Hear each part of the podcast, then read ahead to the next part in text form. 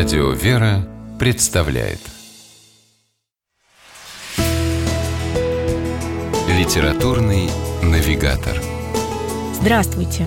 У микрофона Анна Шапилева. Какие литературные ассоциации вызовет у большинства читателей фамилия Гофман? Скорее всего, первым на ум придет автор «Щелкунчика». Теодор Гофман, конечно, велик, и с этим никто не спорит. Однако автор небольшого сборника рассказов «Персиковый сад», писатель-протеерей Владимир Гофман даже не пытается повторить славу своего заморского тезки.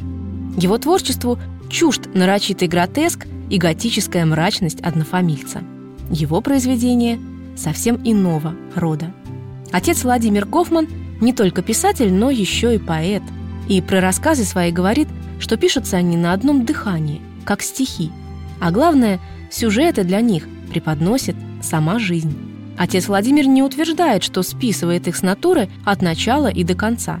Часто бывает, что в одном персонаже соединяются черты и судьбы многих людей. Как, например, в героине рассказа «Через крест к свету» больной женщине, пригласившей домой священника, чтобы исповедоваться и причаститься.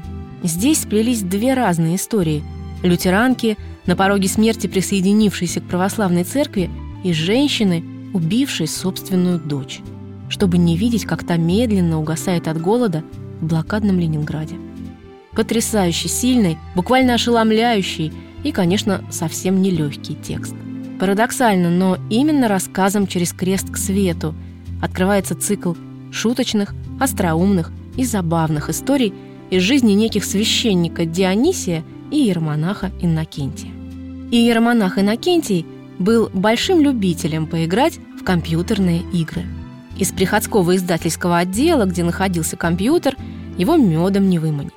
На грозные призывы к порядку от настоятеля храма иеромонах реагировал слабо, а когда тот в очередной раз застукал чернориста за игрой и громогласно вопросил его о том, что он делает за компьютером, иеромонах Иннокентий смиренно ответил, что гоняет бесов.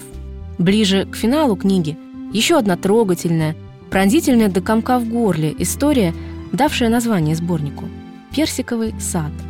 О том, как часто мы пренебрегаем близкими, думая, что они будут рядом с нами вечно, и как раскаиваемся потом, что так редко были с ними. Закрыв последнюю страницу сборника, трудно отделаться от ощущения, что все, о чем только что довелось прочитать, и не ново, и вполне понятно, и совершенно очевидно. Только вот в обыденности это понимание уходит порой так глубоко, что и не докопаться. Протеерей Владимир Гофман искусно вытащил на поверхность все то, о чем забывать не стоит, даже в житейской суете. И вырастил на этой благодатной почве свой персиковый сад.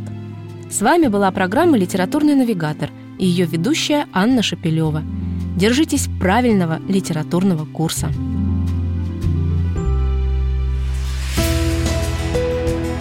Литературный навигатор.